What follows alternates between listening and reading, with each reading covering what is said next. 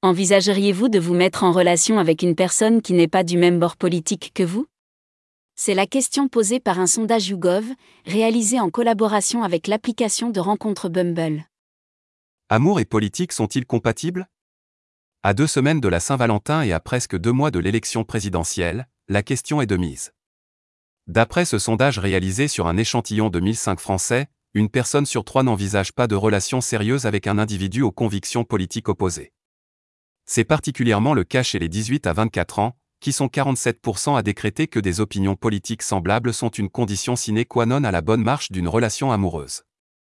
Plus d'un Français sur 10 confie par ailleurs avoir déjà mis fin à une relation en raison d'opinions politiques divergentes.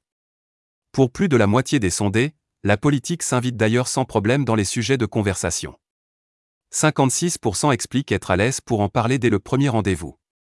Et naturellement, envisager une relation avec une personne en fonction de ses opinions politiques implique de partager les valeurs qui nous sont chères.